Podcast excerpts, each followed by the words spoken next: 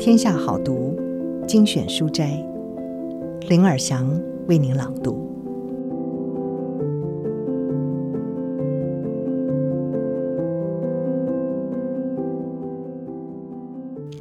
今天要为您朗读的书是《柔软的心最有力量》，作者是著名的心理学家丹尼尔·高曼，他四度荣获美国心理协会最高荣誉奖项。于一九八零年代获颁心理学终生成就奖。他同时也是优异的科普记者，多年为《纽约时报》撰写行为科学与大脑研究的报道，并且因为新闻写作荣获许多奖项，两次获得普利兹奖提名。他有多本重量级畅销巨作，包括《EQ》、《EQ Two》工作 EQ、领导 EQ、绿色 EQ。情绪疗愈、专注的力量等等。他是心灵与生命学会的创立元老，组织 EQ 研究会的联合主席，也是学业、社交与情绪学习组织的共同创办人，致力推动全球从幼儿到高中的情绪教育运动。以下是这本书的书摘，地点是加州的新港滩。时间则是一九八九年十月五号，达赖喇嘛在照相机快门声的合奏和闪光灯断奏曲当中，走进为他刚获得诺贝尔和平奖而开的记者会现场。达赖喇嘛在几小时前才刚听说自己获奖的事，仍处在要摸清头绪的阶段。一位记者问他，他打算如何安排当时总计有二十五万美元的奖金。他对这个奖项有这样一笔奖金，先是感到惊讶，接着便说：“太好了，我一直想捐一些钱给印度的一个麻风病患村。”第二天，他告诉我，他立即想到的是如何把这些钱送出去，或许还可以送给饥民。如同他常提醒别人的话，他不将自己视为一个受人崇敬的达赖喇嘛。而是一个普通的和尚。如此一来，他对这种来自诺贝尔奖项的钱便不会有个人需求。每当他收到一笔捐款，就立即转送出去。比方，我记得有次达赖喇嘛在旧金山参加一场有社运人士参与的会议，会议进行到尾声时，就公布这场会议的收支状况，非这种场合的一般正常程序了。门票收入在扣除支出费用后，还剩余一万五千美元。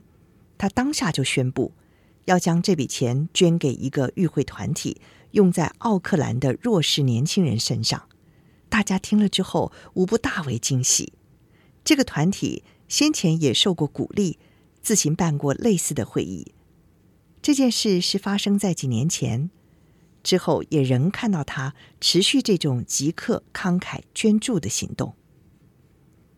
一九八九年诺贝尔和平奖颁奖的前一晚，挪威来电说他们的大使要亲自颁奖，已经在前往颁奖的路上。但是那通电话拨通时已经是晚上十点钟，早超过达赖喇嘛七点钟的就寝时间。第二天早上。达赖喇嘛从清晨三点到约七点钟进行晨祷仪式，中间有早餐和收听 BBC 的休息时间。没有人敢在这个时间内打扰他，告诉他诺贝尔颁奖的消息。所以在他知道之前，新闻已经先公布了。同一个时间，他的私人秘书也忙着推辞世界各地顶尖媒体蜂拥而入的采访邀约。这和几年前记者对报道达赖喇嘛常表现出意兴阑珊的态度完全是南辕北辙。突然之间，全球媒体的焦点都放在他的身上，世界性的主要电视网和报社似乎都想沾上边来采访他。虽然电话铃声不断的响，达赖喇嘛在那个早晨的作息仍然是平静的进行。他并且指示秘书不要更动已经安排好的行程，以及和神经科学家的会议时间。由于他不愿取消这个会议，其他行程的邀约因此被回拒。他只接受让一个记者会排进傍晚的行程当中。记者会开始前，将近一百位的记者和摄影师都已经到达当地饭店宴会厅，等待这个临时的记者会开始。他们聚集在会议厅里，摄影师拿出橄榄球球员争球的架势，无一不想站到一个靠近前方的最佳位置，抓住最好的摄影角度。许多记者是从好莱坞就近派来，他们专门报道影视新闻，早已习惯接触影视界名人。而现在，他们所面对的却是一位淡泊名利、无意在新闻媒体镜头前过度曝光的另类人物。在这个被自拍淹没的时代，许多人都觉得不打卡不行。每个所到之处，每餐所吃的食物都要上传到网络。达赖喇嘛的想法，则是这个时代的艺术。他的存在，似乎在对我们说：“你不是这个世界的中心，放松紧绷的神经，放下我执，抛弃以我为尊的心态，如此才能想到别人。”试想，他对得到诺贝尔奖殊荣的反应。我刚好也出席他那一场记者会，因为我刚结束为达赖喇嘛和一群心理治疗师还有社运人士主持的一场为期三天的对谈。那一场对谈的主题是对人道关怀采取的行动。在他知道得奖的那一天，我为《纽约时报》访问他之后，我再次问他得奖感觉，他用他所谓的破英语告诉我说。没什么感觉，让他感到开心的，反而是因为看到其他相关的参与者表现出的开心感觉。他所呈现出来的反应，正是他的传统文化所称的随喜，因为别人的快乐而快乐。想想他这种很有意思的性格，他的好友大主教戴斯蒙图图似乎特别能引发出他那张充满欢乐淘气的脸庞。当两个人聚在一起的时候，总如小男孩似的互相揶揄。不论聚会的性质为何，达赖喇嘛似乎随时准备好逗人开心。我记得在一场和一群科学家的会议中，他讲了一个和自身经验有关的笑话。其实这种情形是常常发生的。他在过去已经多次参与科学家的聚会，他告诉我说。这总让他想起一个有关喜马拉雅雪怪捉到土拨鼠的古老西藏故事。雪怪站在土拨鼠洞穴的出入口，想等土拨鼠跳出来的时候，就可以立刻向前突击，将土拨鼠压着，好像坐在土拨鼠身上一样。但是当另一只跳出来的时候，雪怪又得站起来去捉另一只，而这时原来的那一只就逃走了。达赖喇嘛笑着说：“这个场景就像他在上完所有科学课程后的记忆一样。”还有一次，他在一所大学侧厅等候和科学家的研讨会开始。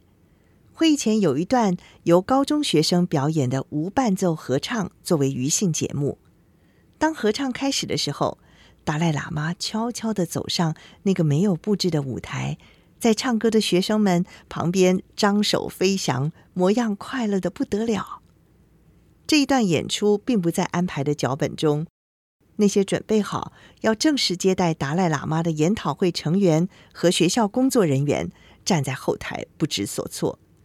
沉浸在自娱中的达赖喇嘛向演唱的学生投以微笑，完全忘却那一群也对着他微笑的台下观众。在一个仅有受邀者可以参加的会议中，二十四位执行长围着一张长桌坐，达赖喇嘛则坐在桌子的正前方。当他们在谈话时，一名受雇全程拍摄会议的摄影师坐在达赖喇嘛椅子旁边的地上，他的长镜头不断地发出咔咔作响的声音。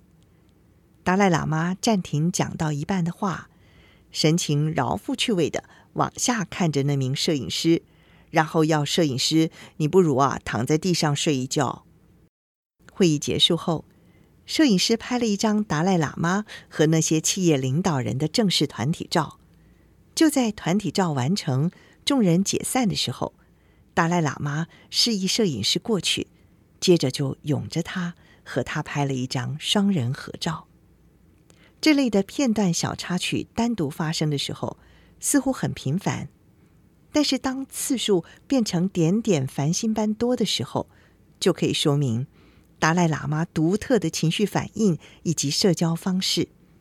他对周遭的人富有同理心。充满幽默感，态度自然不做作，拥有将全人类当成都是一家人的一体感，以及令人难以置信的慷慨胸襟。他的人生态度的特点不胜枚举。他拒绝当一个假神圣为善者的态度，还有性格上爱逗笑的小弱点，是我对他最啧啧称好的地方。他表达慈悲心时，总是带着愉悦的心情，而不是冷峻的态度和空洞的陈腔滥调。毫无疑问的，他的这些特质是透过从年轻时就开始用功研习和潜心修行荟萃而来。他现在每天仍然保持研习和修行五小时的习惯，早上四个小时和晚上一个小时。这些每天的研修，形塑出他的道德感。和他对外流露出的性格，这种自律精神，也是他独特价值观的稳固基础。而这种价值观，又让他酝酿出一个与众不同的世界观。最后，他的真知灼见就在这样的世界观中发光发热。达赖喇嘛说：“若要脱离过去苦难的深渊，就要先扭转内心。”弱化毁灭性的情绪，强化美好的人生。达赖喇嘛已经环游世界几十年，见过的人包括各种背景、各种阶层、各种长相，种种经历也因此造就他如此的眼界。他日常接触的人，从原籍来自巴西圣保罗或南非索维托，住在贫民窟里的规划公民，到州长。或是得诺贝尔奖的科学家都有，他的慈悲心是他在接近这些广大群众时始终不减退的动力。他眼里所见的是人类全体，全都是我们，没有迷失在我们和他们之间的不同。在他提到我们人类这个家庭时，这个家庭所面临的问题。像富人与穷人间逐渐加深的鸿沟，或在支持人类生命的太阳底下，从事各项人类活动时无法避免的崩坏衰退，对他来说，都是属于全球性的问题，凌驾国与国之间的界限。达赖喇嘛从这些丰富的多元经验，打造出一个要将希望、动力和凝聚力带给人类群体的计划。那是一张心灵地图，让我们找到自己的生命方向，了解这个世界，评估该做的事，以及如何打造共同的未来。他对人性的观点，如同他对待自己的方式一样，是透过自身实践和自我察觉来体现。这种做法推翻了今天许多发展过度自由的价值。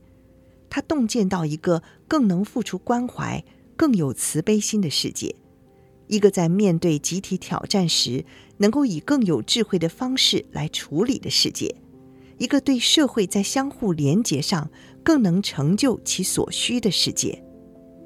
这一个他所预见的世界，不是仅靠祈福就寄望得以实现，且这一帖能够改善现况的良药。对我们现在的急迫性，比过去任何一个时刻都要刻不容缓。以上书斋摘自《天下杂志》出版，《柔软的心最有力量》。